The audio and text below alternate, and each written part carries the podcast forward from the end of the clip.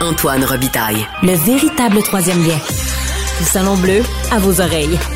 Et tout ça sans utilisation des fonds publics. Grande première au Manitoba la semaine dernière. Cette province est la première dans l'histoire à avoir élu un premier ministre issu des Premières Nations. Ça fait beaucoup de premières.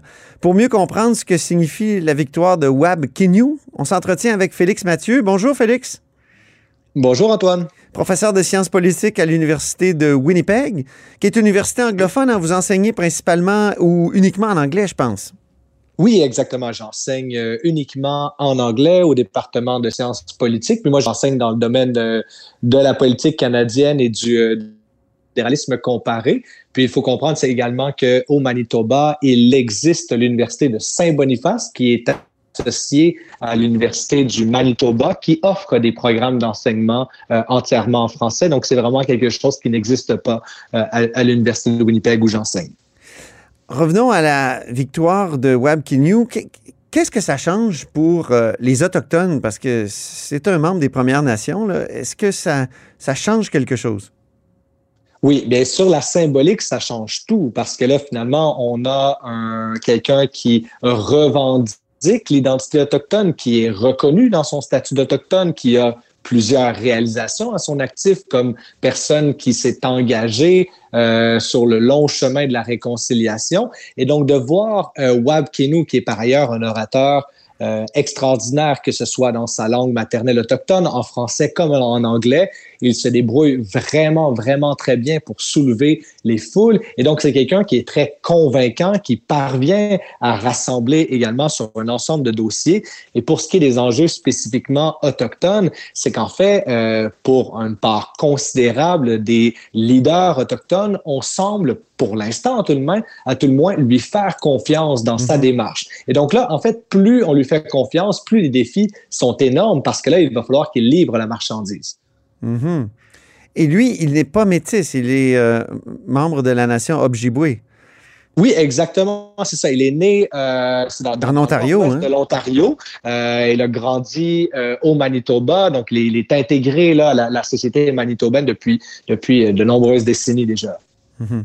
Et les métis, il y en a plusieurs encore qui parlent français au Manitoba.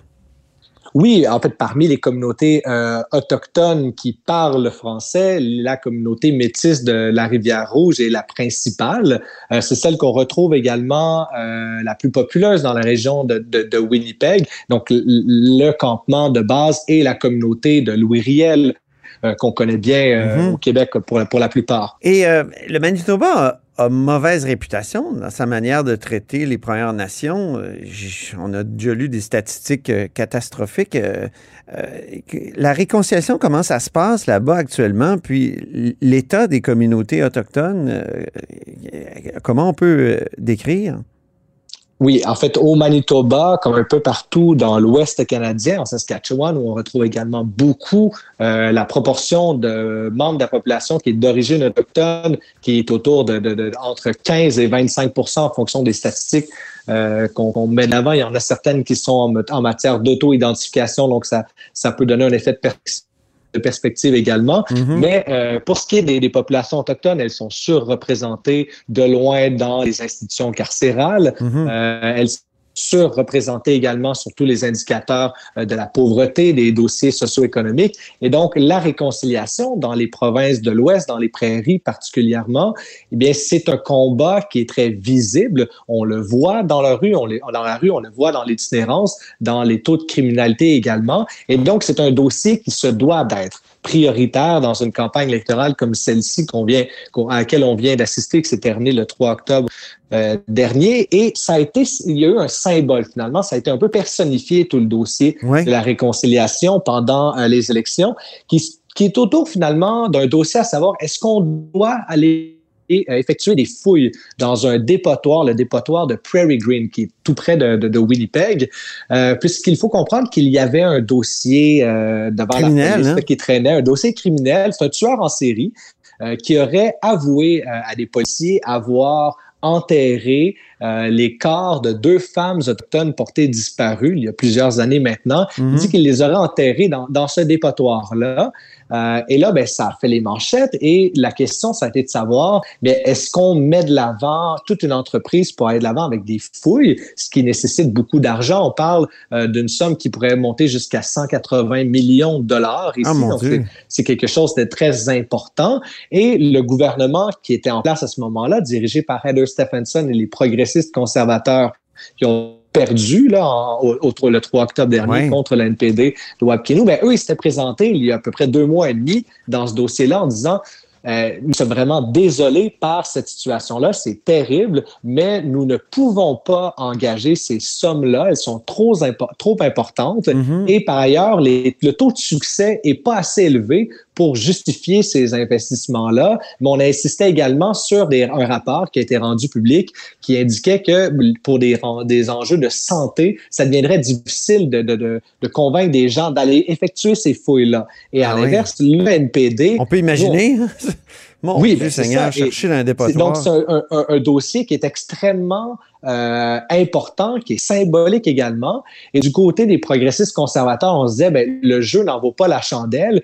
Ils se sont fait critiquer d'être racistes, de manquer finalement d'empathie pour les populations autochtones. Et le NPD ne pouvait pas faire autrement, en plus, en la personne de Wab Kenu à la tête de la formation, que de dire, ben, si nous, nous sommes élus, nous allons aller de l'avant avec euh, une fouille ici. Mais on s'est pas commis à savoir si on mettrait X montant d'argent. Et donc, ce qu'on vient de faire en élisant un gouvernement néo-démocrate, c'est qu'on vient de provoquer finalement une certaine nouvelle ronde de négociations bilatérales entre Ottawa et le Manitoba, à savoir si Ottawa maintenant va accepter, lui, d'investir des sommes considérables pour aller de l'avant avec cette fouille-là.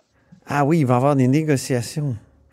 C'est ça qui va Parce que Ottawa, euh, Ottawa s'est déjà prononcé en faveur. L'ancien ministre, euh, l'ancien ministre aux, relations autochtones avait indiqué qu'il était euh, lui prêt à aller de l'avant et ça avait mené finalement un certain un, certain bras de fer entre le Manitoba et Ottawa et ça avait servi pour un certain temps aux forces progressistes conservateurs parce que Manitoba finalement, s'il y a une couleur mhm. politique ou une formation politique qui n'est pas populaire, c'est bien celle de Justin Trudeau. Ah oui? C'est très, très impopulaire. Pour quelle raison? Très, très impopulaire, en fait, qu'on va considérer par rapport à certains enjeux comme étant beaucoup trop sur la gauche, sur le spectre euh, identitaire. Et donc, on va, on va retrouver ici des gens qui vont davantage s'associer aux progressistes conservateurs. Et à l'inverse, ben, pour celles et ceux qui sont en faveur d'un plan énergétique, euh, lutte contre lutte contre les changements climatiques, on trouve qu'on est devant un gouvernement qui est en demi-mesure et qui fait certaines actions contre-productives. Et donc, en étant au centre, mais on se retrouve finalement en déplaire euh, un peu à tout le monde pour, euh, pour la population Manitoba.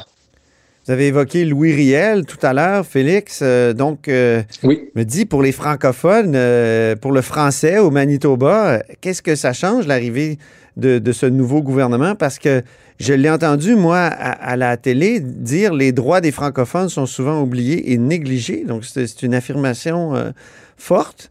Alors, Tout à euh, fait. pour les francophones, oui.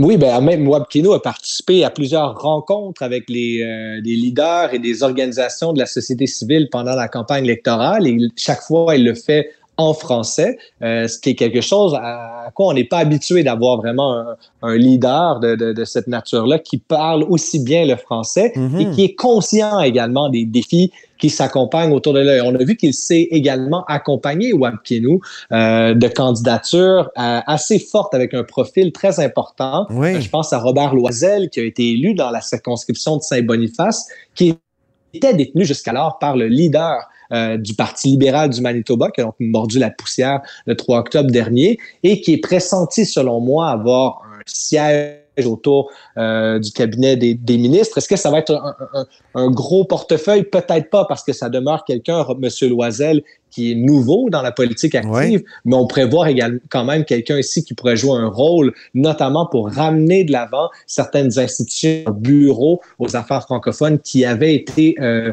euh, qui avaient été finalement supprimées par le gouvernement de Brian Pallister avant mhm. qu'il y ait la transition avec Heather Stephenson. Parlons de Pallister, justement. Nous, on l'a connu au Québec. Euh, pour deux événements. Là. ces publicités un peu détestables pour attirer au Manitoba les réfractaires de la loi 21 ici. Donc, c'est un opposant à la laïcité à la québécoise. Puis, l'autre fois, on l'avait vu plein de, d'émotions et de remords à l'idée d'annuler Noël en pleine pandémie.